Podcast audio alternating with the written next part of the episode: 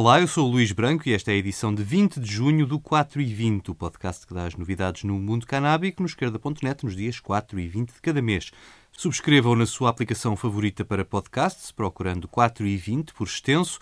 Para mandar comentários e sugestões, basta um e-mail para luís.branco.esquerda.net ou mensagem para o 4 e 20 no Twitter ou no Facebook. E agora vamos às notícias.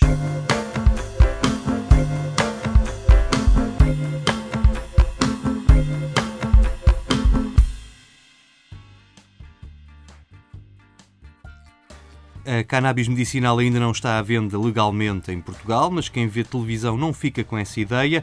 Nas últimas semanas têm aparecido anúncios a produtos que dizem ser cannabis medicinal, mas que não passam de óleo de sementes de cânhamo, sem as propriedades que são usadas no alívio dos sintomas de várias doenças. Ora, isto é publicidade enganosa, diz o deputado do Bloco Moisés Ferreira, que dirigiu uma pergunta à Ministra da Saúde sobre o assunto. Também a presidente do Observatório Português de Cannabis Medicinal, Carla Dias, diz ter recebido várias queixas dos utilizadores que ainda esperam pela entrada de produtos como o óleo de canabidiol no mercado legal. O Bloco de Esquerda quer saber se o Infarmed está a investigar estes casos e também qual é o prazo previsto para que estejam disponíveis os produtos que foram legalizados no ano passado. Entretanto, o Infarmed viu sair a sua presidente, que foi substituída pelo até agora seu vice-presidente. Rui Ivo tomou posse a 14 de junho e os doentes que precisam da cannabis medicinal têm esperança que esta mudança de caras corresponda também a uma mudança de atitude para que os produtos cheguem depressa às farmácias.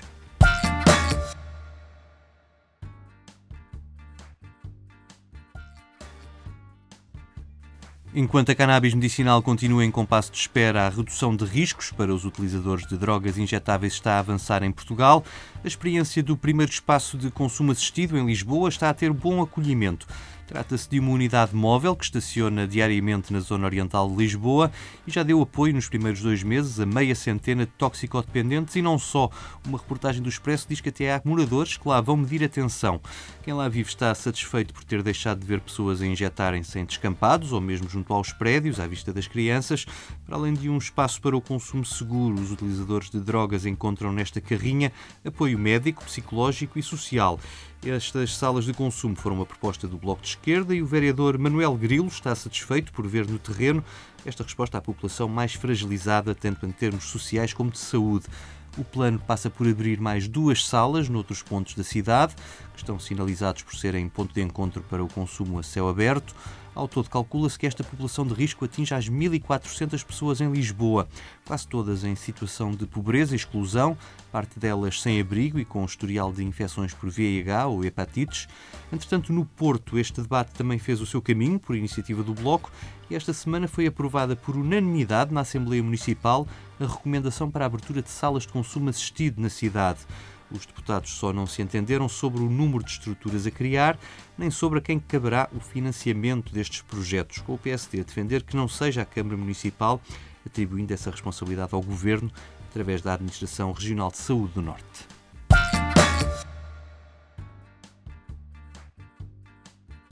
Na atualidade internacional, o Canadá acaba de publicar a regulamentação da próxima fase da legalização da cannabis. A 17 de outubro serão legalizados os produtos comestíveis e bebidas com cannabis, para além de cosméticos ou extratos de cannabis para vaporizadores. Há várias restrições para a comercialização destes produtos, desde logo não podem ser associados a benefícios para a saúde nem para a dieta, também não podem ser apelativos para a juventude e as crianças, e as suas embalagens devem ser resistentes ao uso, justamente por parte das crianças. Os produtos só devem começar a chegar às lojas a partir de meados de dezembro e as autoridades de saúde avisam que no início haverá poucos produtos no mercado. O governo canadiano afirma que a prioridade continua a ser a proteção das crianças e jovens. Para evitar efeitos secundários, cada embalagem só pode conter até 10 mg de THC, o principal componente psicoativo da cannabis. A legalização do que alguns chamam a cannabis 2.0 abre um mercado gigantesco. No último 4 e 20 dei-lhe conta do relatório da consultora Deloitte, que avaliava em 1.800 milhões de euros o valor anual deste novo mercado, no qual o Canadá se prepara mais uma vez para tomar a dianteira.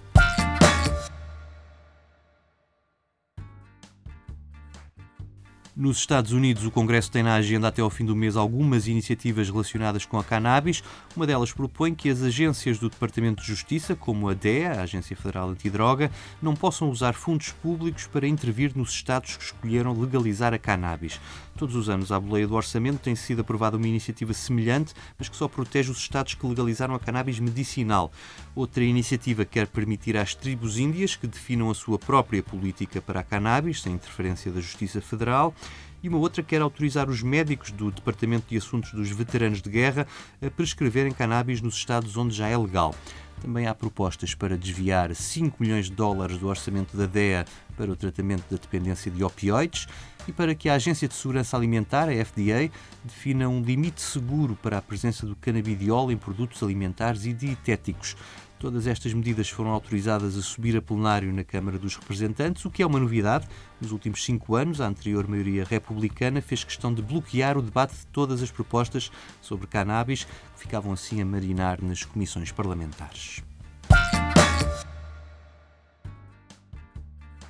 Entretanto, no Senado norte-americano, 10 senadores democratas apelaram ao fim de uma política que impede os imigrantes de se naturalizarem caso tenham trabalhado na indústria da cannabis.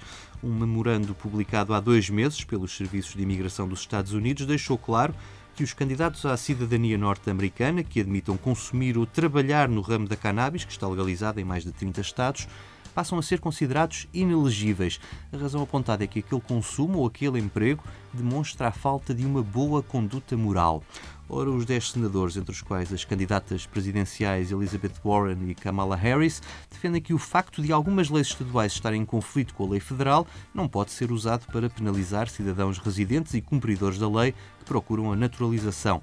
Além disso, acrescentam a cannabis legal representa uma indústria que já criou mais de 200 mil novos empregos em todo o país e tem gerado receitas fiscais que são reinvestidas nas comunidades, financiando a saúde, a educação ou a segurança. A iniciativa dos senadores segue-se a outro apelo semelhante feito em maio por dezenas de congressistas das bancadas democrata e republicana. Mas esta semana a grande questão para os defensores da legalização nos Estados Unidos é se Nova York, afinal, vai ou não legalizar a cannabis. Os trabalhos dos parlamentares acabam amanhã e há uma proposta que tem o acordo dos líderes da Assembleia e do Senado nova-iorquinos. Resta saber se consegue os 32 votos necessários para passar no Senado e se o governador Andrew Cuomo estará disposto a assiná-la. Cuomo fez da legalização um tema de campanha eleitoral e no seu discurso de posse prometeu avançar de imediato, mas logo percebeu que não seria tão fácil como isso convencer a maioria dos senadores e a proposta acabou na gaveta. A grande divergência parece estar na escolha do destino para as receitas fiscais milionárias da legalização.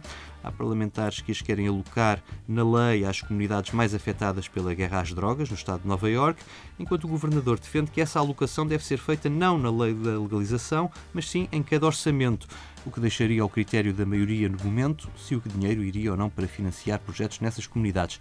Caso não se consiga maioria para a legalização, pode haver espaço para um plano B que passe pela limpeza dos cadastros criminais dos condenados por crimes ligados à cannabis, pela descriminalização do consumo ou pelo alargamento do programa legal da cannabis medicinal, retirando limitações ao seu acesso. De regresso à Europa, desta vez a França, esta terça-feira 14 deputados de vários partidos juntaram-se para apresentar um projeto de lei para legalizar a cannabis. A proposta passa por criar um monopólio estatal para a produção e venda da cannabis através de uma instituição pública a criar, a SECA, Sociedade de Exploração da Cannabis. A taxa máxima de THC da cannabis vendida ao público seria fixada por decreto pelo Ministério da Saúde e as receitas fiscais seriam alocadas às políticas de prevenção e redução de riscos. O projeto é subscrito por deputados do grupo Liberdade e Território, que junta vários partidos, como os nacionalistas da Córcega, e também parlamentares do partido do presidente Emmanuel Macron, a República em Marcha, e do Partido Socialista e também da França Insubmissa. No princípio da semana foi publicada uma carta aberta a favor do controle público da produção e distribuição de cannabis. A carta é assinada por 70 personalidades, por entre médicos, economistas e figuras da vida política, como o antigo ministro da Saúde Bernard Kouchner ou o ex-candidato presidencial socialista Benoît amo. Earth and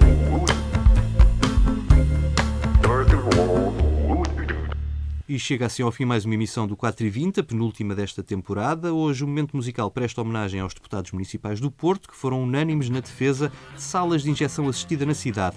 Quem ia ficar contente por ter uma alternativa aos chutos na retreta era o Chico Fininho, pois é com o Rui Veloso que me despeço. Eu volto no dia 4. Até lá.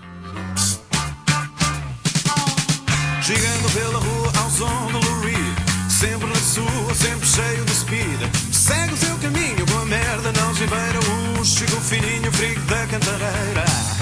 Chego fininho, oh, chego fininho, oh, chego fininho, oh, chego fininho. Ausências pela rua acima, depois de mais um chudo nas retretes. Curtindo uma trip de heroína, sapato bem bicudo e joanetes. A noite vem já é o maior da cantareira.